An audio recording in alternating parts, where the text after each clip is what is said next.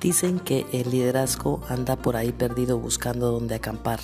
Otros manifiestan que son influencers los que necesita el hombre de bien para ganar.